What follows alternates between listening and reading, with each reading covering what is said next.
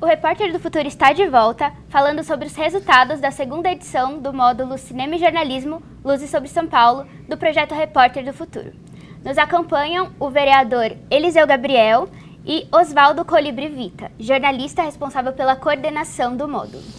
O curso teve a participação de centenas de estudantes de graduação que, em grupos, realizaram 10 produções audiovisuais sobre a cidade de São Paulo. Sobre os bastidores, Colibri, conta pra gente, você que foi o mediador do curso, é, o que foi mais interessante e o mais desafiador no relacionamento entre estudantes e palestrantes? Interessante foi tudo, né? o curso inteiro, Modesta Asfalto, né? claro, tudo muito interessante. O desafiador sempre é descobrir a pauta após uh, os alunos assistirem todos os filmes. Então a gente colocou filmes com, com documentários e ficções também. Então a ficção às vezes tira uma ideia para o aluno que não é exatamente do dia a dia, mas muita reflexão. Então discutimos questões dos direitos humanos com a Conectas e também discutimos as questões importantes ligadas a toda essa história de, de, de documentação e né? trouxemos também o Silvio uh, Tendler, né, que é muito importante, um dos maiores uh, cineastas de documentário. A gente apresentou Utopia e Barbárie, filme maravilhoso. Né?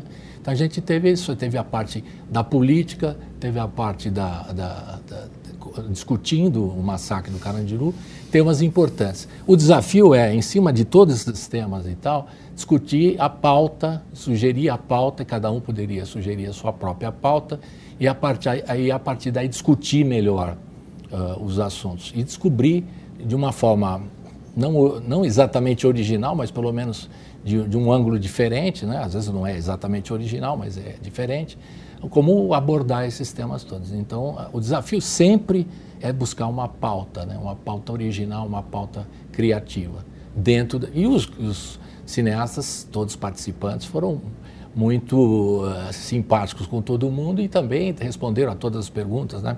Tem desde pergunta técnica, que acontece muito isso no curso, até questões assim, como é que você fez a produção, como é que você conseguiu uh, desenvolver isso, aquilo, que o cara quer saber, bastidor mesmo, né? Isso é muito interessante, que os, e, o, e, o, e o palestrante se dispôs a falar sobre isso, que é importante também, né? Essa basicamente é o desafio da pauta e também dos palestrantes por aí. Muito interessante. Eliseu, agora você.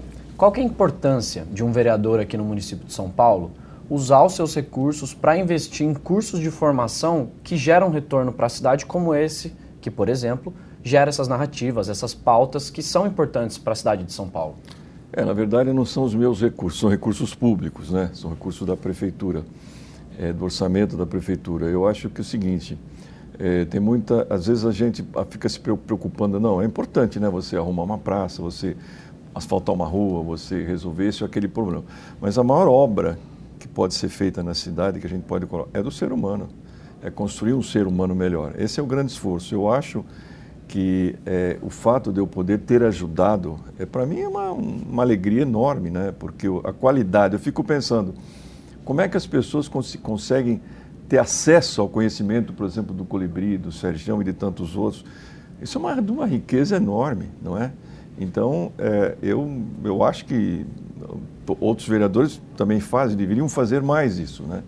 Que eu acho que investir no ser humano, na formação, é, particularmente no caso de jornalista, né? Porque o jornalista é, é, a coisa mais importante, que, não digo uma coisa, mas é fundamental o jornalista investigativo, o jornalista que tem um nível cultural amplo, que tenha conhecimento, porque ele traz, põe luz nas coisas de São Paulo. Por isso mesmo, o, o, quer dizer, colocar luz em São Paulo, né? Que tem a ver né, com luz nos problemas, né?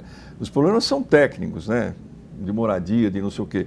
Mas o maior problema é humano, da formação, da, da qualidade de vida da pessoa. A pessoa não precisa morar num palácio para ter uma boa vida, para ter uma qualidade, para ser uma pessoa boa. E formar pessoas boas é a coisa que é mais, é mais importante que nós temos para fazer. Eu tenho, e esse curso que eles fazem é da, importantíssimo para isso. Colibri, é, você também escreveu a introdução do e-book, né? E logo no título você traz uma provocação. A pauta pode estar em sua casa.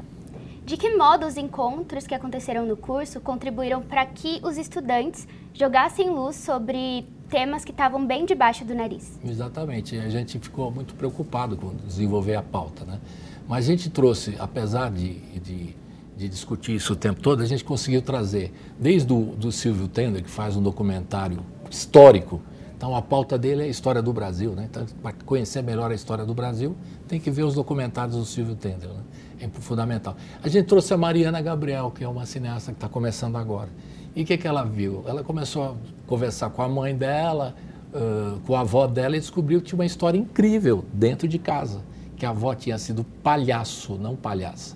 Se é. vestia de homem e era palhaço, e trabalhava como palhaço. Então ela começou a ficar interessada no assunto e tal, começou a desenvolver essa, essa história. Hoje ela é uma das especialistas, os maiores especialistas em circo que ela está desenvolvendo história do circo Guarani, não só da, da avó dela, quer dizer, ao invés dela procurar pautas fora, começou com a família e descobriu uma história maravilhosa dentro de casa.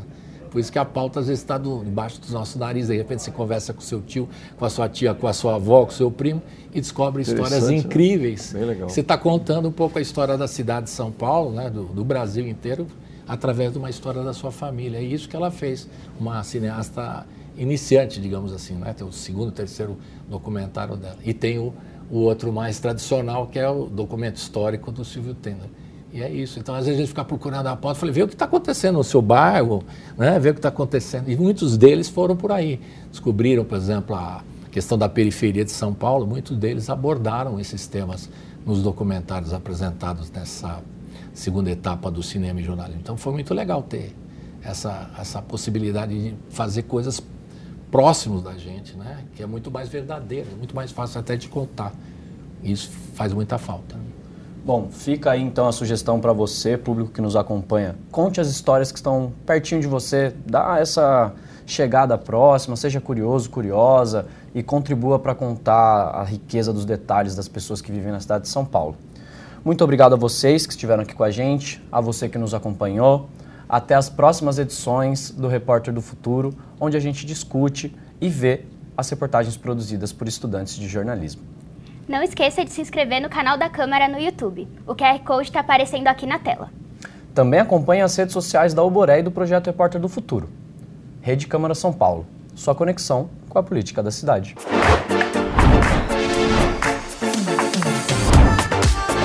Repórter do Futuro.